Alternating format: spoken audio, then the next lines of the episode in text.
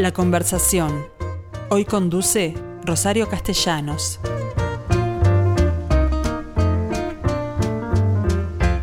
Hola amigos, vuelvo a estar con ustedes hoy martes.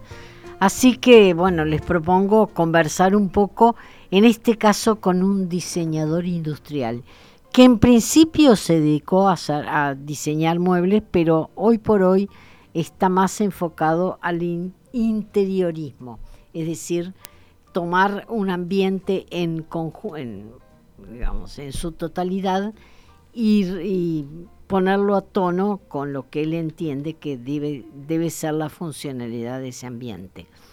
Es además cofundador y, y se asoció con Carlo Nicola para armar una firma llamada Menini Nicola.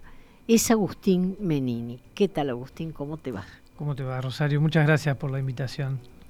Bueno, yo de cómo comenzó esta historia, porque ustedes comenzaron estudiando, pero no no pensaban que iban a hacer una firma tan interesante, ¿no? Bueno, no pensábamos que íbamos a tener una firma, un estudio con nuestro apellido, pero ni por asomo. Eh, nos conocimos con Carlos estudiando en el Centro de Diseño Industrial, que ya ni siquiera se llama así. Este, ese que funcionaba en Miguelete. Claro, que dependía del Ministerio de Educación, y Cultura, en aquel momento, sí, que tuvo cooperación italiana directa. estamos hablando de una época muy diferente.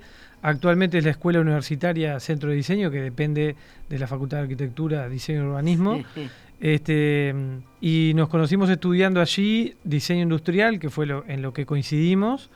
Este, y bueno, en realidad el diseño de muebles dentro del área de diseño industrial es una de tantas ramas, ¿no? Eh, ni siquiera conocíamos mucho. El último ejercicio de la carrera nos llevó a, trabajar con carpinterías de la ciudad de Cardona y ahí empezamos a entender un poco mejor de qué se trataba el mueble, el valor agregado que podía llegar a tener, las posibilidades que podíamos llegar a tener acá en Uruguay y terminó siendo como un, enamoramiento de la, disciplina este, que intentamos eh, en aquel principio, luego de egresar, este, equilibrar con, nuestra, con nuestro trabajo, porque en aquel momento no, teníamos muy claro cómo, cómo vivir de eso que nos gustaba. Pero bueno, eh, eh, incluso lo tomábamos como un hobby, nos reuníamos este, después del horario laboral. Eh, ¿En qué trabajabas tú, por ejemplo? Mira, yo pasé por... llegué a trabajar en la revista La Propaganda Rural, ah. de diseñador gráfico. llegamos a intentar tener un estudio de diseño gráfico con unos amigos. Em, trabajé en una agencia de medios alternativos que se llamaba Neto. Pero más vinculada al diseño gráfico que al diseño industrial. Sí, es que nosotros egresamos en el año 2002. Ah.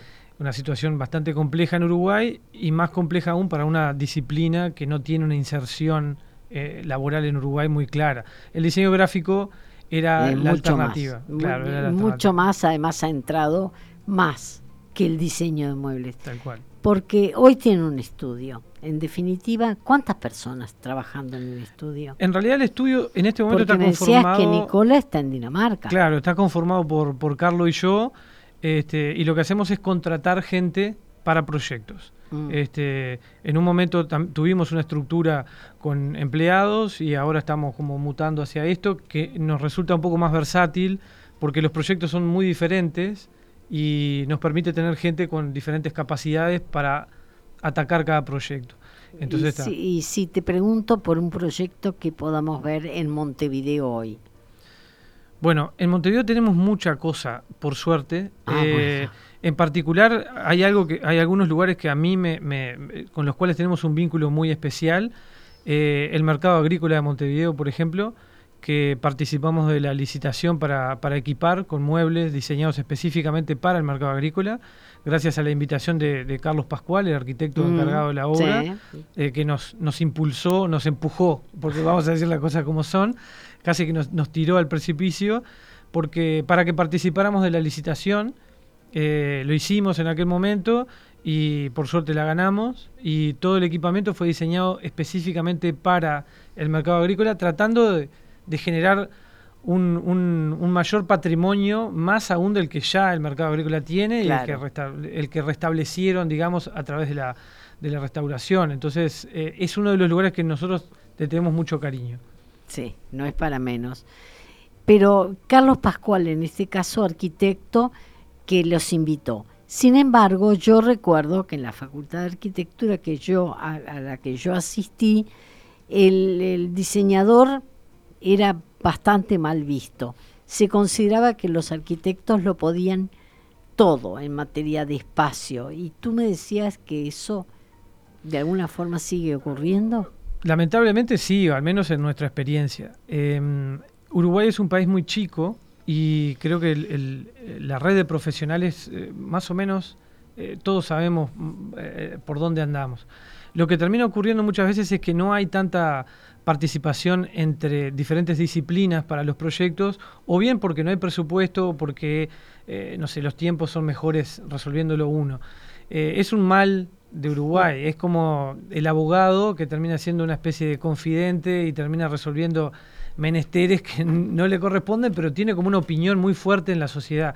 Con los arquitectos pasa una cosa similar, gente muy amiga, eh, colegas eh, que, tenemos, que, apreciamos mucho eh, y que con los cuales trabajamos, pero no todos tienen ese pensamiento. Es muy disfrutable cuando, cuando laburamos en conjunto con arquitectos y con diseñadores interiores.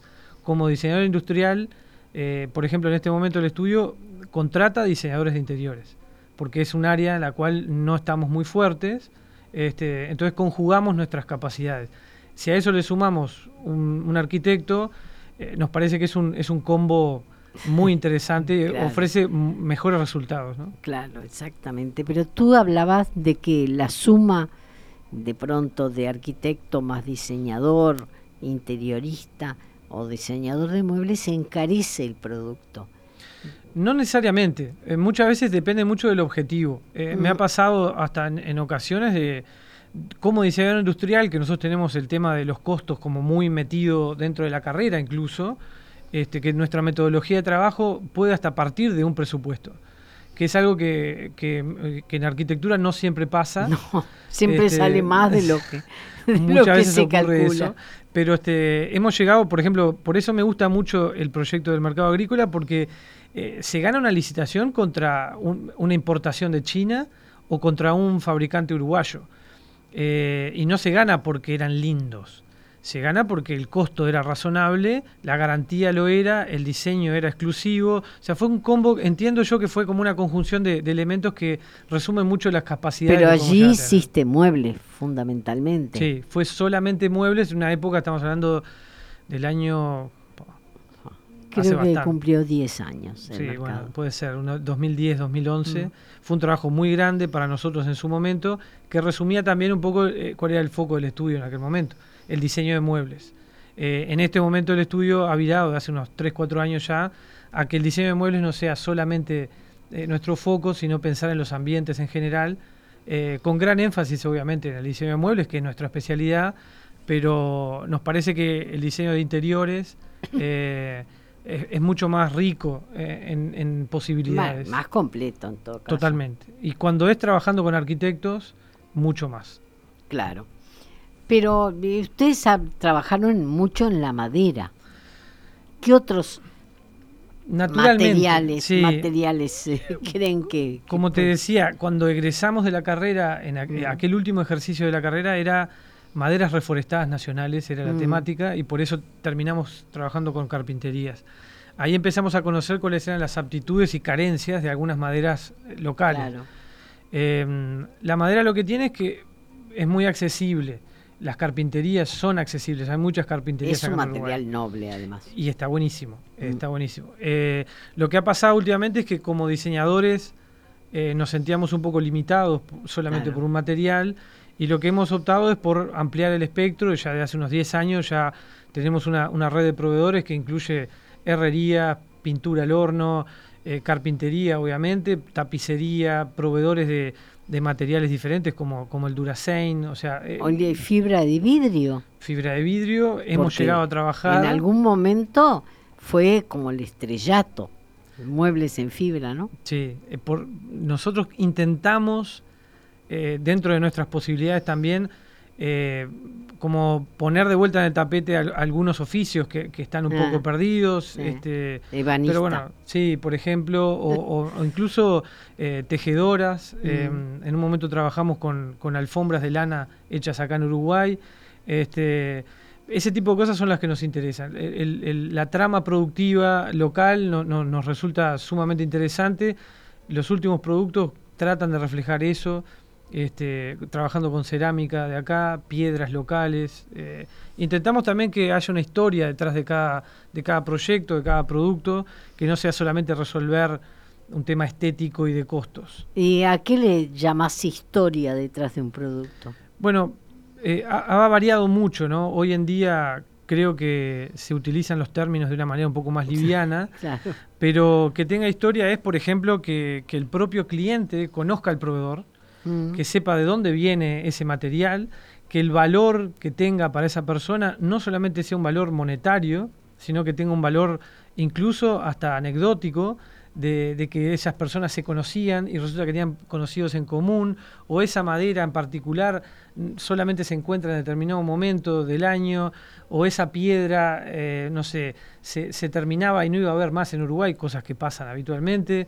Este, incluso cómo se llega a ese diseño, lo que, lo que implica o lo que significa ese, ese producto para el usuario, que le recuerda tal vez a algo de la mm, niñez. Claro. Este, ese tipo de cosas nos parece interesante como tratar de escarbar un poquito más, salir de la superficie y lograr vínculos con los clientes que, que permanezcan un poco más en el tiempo y que cada, cada desarrollo no sea tan superficial. Eh, lo intentamos, no siempre lo logramos, este, que, tenga, que tenga un poco más de de historia, de, sustancia, claro. exactamente. Bueno, pero ustedes hablaron, lamentablemente tengo que insistir sobre el tema porque la economía tiene mucho que ver eh, en este momento y la competencia en esa materia de Brasil que tenemos al lado es feroz.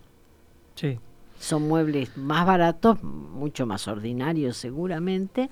Tenemos de todo, como te comentaba antes. Brasil tiene de todo. Brasil es increíble. O sea, mm. por, por trabajo, como te decía, cuando recién arrancamos lo tomamos como un hobby. Como parte de ese hobby buscamos concursos de diseño mm. y hay un concurso de diseño que se llama Salado Design en, en la zona de Bento González, que es muy, muy cerquita de Gramado y Canela, que es un polo mueblero, el polo mueblero más grande de Brasil, muy cerquita de Porto Alegre, a, dos horas de Porto Alegre, y estamos hablando de una ciudad que en aquel momento tenía 100.000 habitantes y tenía 300 fábricas de muebles. Entonces, eh, ese concurso y una feria de muebles nos, nos, atrajo, intentamos participar, llegamos a ganar premios allí, que fue como el gran impulsor de, abrir el estudio luego, y mm, a través de eso eh, conocimos un país increíble, con el cual venimos trabajando desde aquel momento, estamos hablando de Bueno, pero estamos hablando de un país que lo tiene todo, en particular en materia de, madera, ¿no? Y hemos, hemos establecido eh, vínculos comerciales con empresas de allá, empresas que desarrollan productos muy masivos, hasta empresas que desarrollan productos súper exclusivos que, que, no tienen nada para envidiarle a, empresas europeas. Este, increíble, realmente increíble. Acabas de meter otro tema y son las empresas europeas. Tengo entendido que ustedes también tienen exportaciones, bueno, por algo está Nicola en Dinamarca, ¿no? Bueno, en realidad Carlos terminó viviendo en Dinamarca estos últimos dos años y medio por, por temas eh, personales. Su, esposa este, estaba, quiso estudiar allá, hacer un máster mm. y, bueno, fue una, una movida familiar interesante. Más allá de que obviamente es la panacea del diseño. Eh, sí, eso te iba a decir. Finlandia, Dinamarca, los países nórdicos Sí, lo agarró. Lo, agarró un pequeño detalle que fue la pandemia. Digo, nada, grave, pero este, acotó un poco su rango de acción. Pero laburamos mucho en conjunto y la experiencia de, estar allá es increíble. Nuestra experiencia como estudio, eh, todavía no hemos logrado exportar a Europa nada pero sí hemos tenido participación eh, durante cuatro años. El estudio participó junto con otros estudios de diseño de muebles en Londres, en ferias de diseño de allá, este, con apoyo de Uruguay 21 en su momento y, con ayuda de la Cámara de Diseño de Uruguay. eh, tratando de mostrar... Que tú presidiste en algún momento, ¿no? Presidí eh, entre 2015 y 2017 fui presidente, sí. Ah. Parte del laburo asociativo que intentamos hacer también, eh, ya sea en la, en la directiva o fuera de la directiva. Y, este, y nos presentamos como país con muchos colegas. Fue una experiencia... ¿Y todos en diseño de muebles sí, o no? Sí, todos en diseño de muebles. Éramos alrededor de 7 o 8 estudios, dependiendo del año este, experiencias que fueron sumamente ricas y en parte, atándolo con la anterior, Rosario, como te decía, lo que valora la gente, que no tiene por qué conocer Uruguay, o sea, seguimos mm. siendo un país muy, muy pequeño, se valora la historia detrás. Eh, ya, ya eso de diseñar muebles porque sí o porque se ven lindos solamente, eso no, no es una práctica sustentable desde ningún punto de vista. Bueno, pero eh, ustedes hacen hincapié en lo sustentable. ¿Qué significa en materia de diseño de muebles esa palabra? En realidad a mí me gusta tomar la sustentabilidad desde una perspectiva más, más general, ¿no? no solamente mm. el diseño de muebles. Básicamente sustentabilidad o sostenibilidad es eh, pensar en los recursos de los que eh, de los que vendrán, ¿no? No, no, no usar todo pensando que se termina el mundo conmigo, sino tratar de usar las cosas con criterio para que el mundo continúe girando, digamos. ¿Y eso qué significa en la práctica? En la práctica tiene que ver con todos los aspectos, que esto es lo interesante. Muchas veces se confunde la sustentabilidad solamente con aspectos de ecología o de medio ambiente y la verdad es que no tiene nada que ver. O sea, sí tiene que ver con ambiente, pero no es lo único. Por ejemplo, tiene que ver con rentabilidad de la empresa. Mm. Si yo desarrollo un producto que es muy amigable con el medio ambiente y no contamina, pero me fundo, porque no, no, lo, no lo, puedo vender o no lo puedo producir, eso no es sustentable desde ningún punto de vista. Entonces es intentar lograr un equilibrio entre muchísimos factores, entre ellos factores culturales, factores eh, de, comercio justo, por ejemplo, trabajar con proveedores a los cuales se les paga lo que corresponde en tiempo y forma, eh, generar vínculos, tratar de trabajar localmente, con fuerza en lo local, obviamente trabajar con foco en materiales. Eh, bueno, la madera es un material que perfectamente se puede considerar sustentable en la medida que se produce permanentemente teniendo en cuenta algunos factores, sí, pero hay, por ejemplo, algunas empresas en Europa que mm. importan madera, viaja en avión de, no sé, de Estados Unidos, llega ahí, producen, fabrican el mueble, después lo exportan a China. O sea, hay una cadena un tanto viciada de, de contaminación que no tiene mucho sentido. Maderas locales tendría más sentido eh, obviamente eh, hay que establecer como una cadena general, ¿no? O sea, la compra de los materiales, el trabajo con los proveedores, el vínculo cultural con el medio ambiente y hay países, supongo, hay países que tienen más vínculo con otro tipo de material. Por ejemplo, Brasil. Eh, Brasil tiene vínculo con absolutamente todos los materiales. Pero también volvemos al ejemplo de un país que lo tiene absolutamente todo. Yo estoy como enamorado de, Brasil, sinceramente, desde muchos años. Es increíble. Mismo los diseñadores que conocemos allá, colegas, nos tratan de una manera súper respetuosa. Siempre nos han dado oportunidades. pero son competencia. Sí, sí, sí, pero hay trabajo para todos. Y ellos lo tienen claro. No, hemos escuchado eh, muchas veces eso de que es muy difícil ir a trabajar a Brasil mm. y nunca fue nuestro caso. Eh, todo lo contrario. Eh, siempre tuvimos las mejores experiencias. Bueno, eso es interesante porque otra tanto ocurre con los arquitectos, por ejemplo, que han triunfado en Brasil eh, y bueno, y, lo siguen haciendo. De manera que no me extraña nada porque, como tú decís, es tan grande Brasil que hay trabajo para todo el mundo. ¿no? Nos han llevado de la mano literalmente, colegas, a presentarnos a empresas para que trabajen con nosotros. Mm. Eh, es, ese tipo de gestos eh, no sé, tiene que ver también con una cultura del diseño que, está inserta en Brasil, porque obviamente hay una industria muy potente. Entonces, los diseñadores trabajan con los industriales de forma más natural. Este, eso es algo que acá en Uruguay que no ocurre acá, ¿no? Es un poquito más difícil porque acá no existe una, una, una industria tan potente, ¿no? O sea, estamos hablando de industria que mueve el PBI, o sea, la industria del mueble mueve el PBI, o sea, realmente lo mueve. Este, en aquel momento cuando nosotros viajamos por primera vez, en el año 2004, Brasil era la sexta potencia mundial en, fabricación de muebles. Hoy eso cambió radicalmente. China en aquel momento no estaba en los primeros.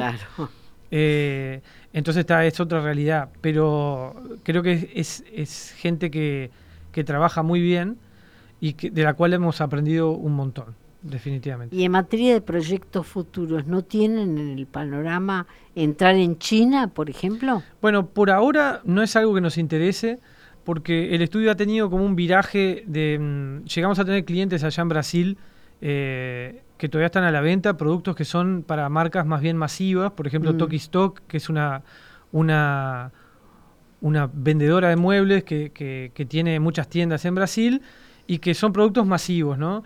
El estudio ha virado eh, últimamente hacia productos de mayor valor agregado, con marcas eh, que, que, valoran un poco más el diseño, que se venden menos cantidad y que apunta a otro público. Más exclusivas, Un poco más exclusivos, sí. Incluso acá en Uruguay existe una marca que se llama Colección Sur, que importa este, algunas marcas importantes de allá de Brasil.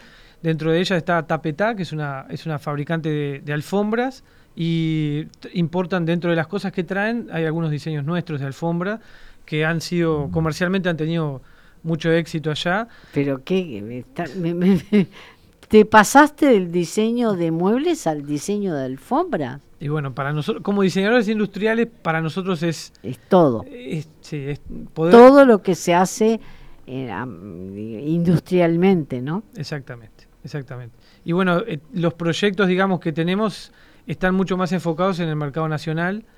Este, aquellos viajes a Londres nos mostraron un mundo para el cual todavía no estamos preparados. Esa es una de las conclusiones a las cuales llegamos requiere una estructura que no depende solamente de los diseñadores, obviamente, estamos hablando de estructura comercial, apoyo estatal, o sea, hay un montón de aspectos que todavía estamos... Y cultura, cultura de la gente, que, es en definitiva la que se va o no a transformar en clientes. ¿No? Este, y, acá en Uruguay estamos muy enfocados en el desarrollo de, de, este, proyectos de interiorismo. Em, y bueno, e, ese es el gran foco hoy en día. Hemos desarrollado una herramienta que le hemos llamado Home Planning, porque nos parece que es un poco más eh, cercana a lo que hacemos nosotros, que es esta planificación del hogar, este, que implica obviamente una metodología del estudio. Y ahora hay, hay, exposiciones, porque estuve en una de ellas en el cottage, que, que justamente hacen hincapié en el diseño de un ambiente.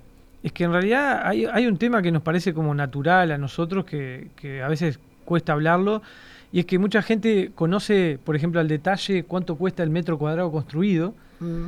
Pero cuando hablas de cuánto cuesta equipar una casa, no tiene la más mínima idea. No. Entonces, eh, y no... Pero además hay grandes variantes, ¿no? Obviamente, pero eh, encontramos hasta situaciones del tipo casas increíbles, muy bien construidas, proyectos arquitectónicos espectaculares, que cuando se enfrentan a la casa vacía eh, es cuando empieza nuestro trabajo y no, no tienen ni idea. O sea, entonces, eh, claro, es ahí donde empieza el laburo nuestro de planificación, este, porque el diseño creo que es algo que, que debería eh, incursionar en, esos, en esas áreas, ¿no? O sea, planificar en conjunto, evaluar los costos, evaluar la, la, cuánto tiene planificado esta, esta familia, por ejemplo, gastar en eso. Pero no tenés la impresión de que muchas veces el resultado es muy impersonal no en nuestro caso.